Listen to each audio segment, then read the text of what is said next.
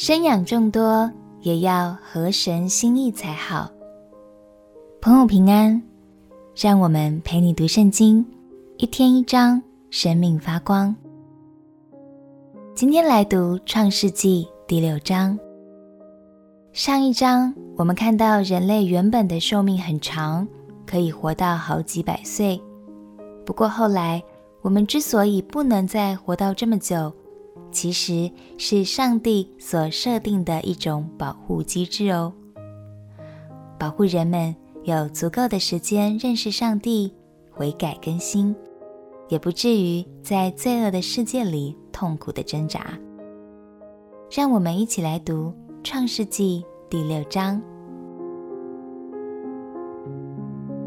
《创世纪》第六章，当人在世上多起来，又生女儿的时候，神的儿子们看见人的女子美貌，就随意挑选，娶来为妻。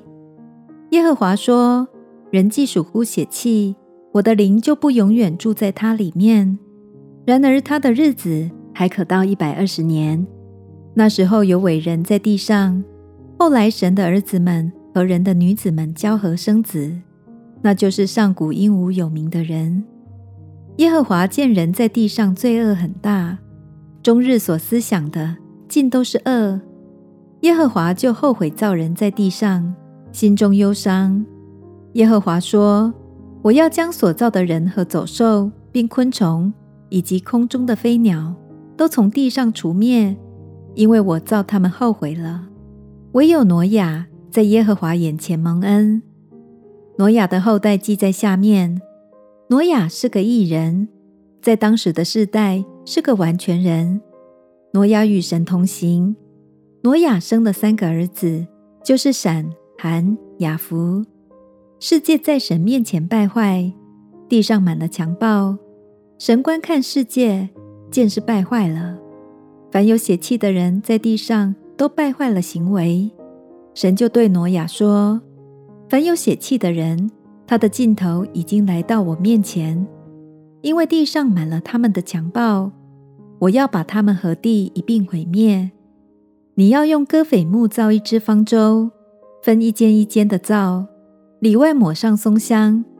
方舟的造法乃是这样：要长三百肘，宽五十肘，高三十肘。方舟上边要留透光处，高一肘。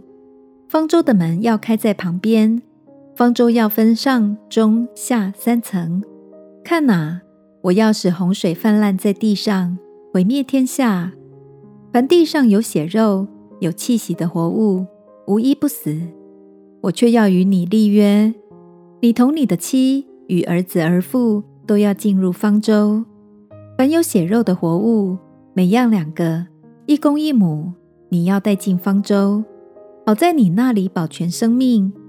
飞鸟各从其类，牲畜各从其类，地上的昆虫各从其类，每样两个，要到你那里，好保全生命。你要拿各样食物积蓄起来，好做你和他们的食物。挪亚就这样行，凡神所吩咐的，他都照样行了。我们看到当时的人生养众多。却都不在神的心意里，结果就是衍生出更多罪，问题也越来越复杂难解。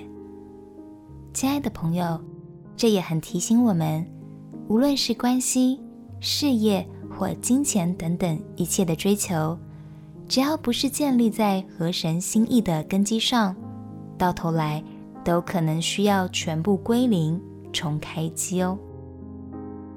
下一章，天父就要启动更新世界的程序了，所以我们要赶快和挪亚一起把动物们带上船，安顿好，千万别迟到喽！我们一起来祷告，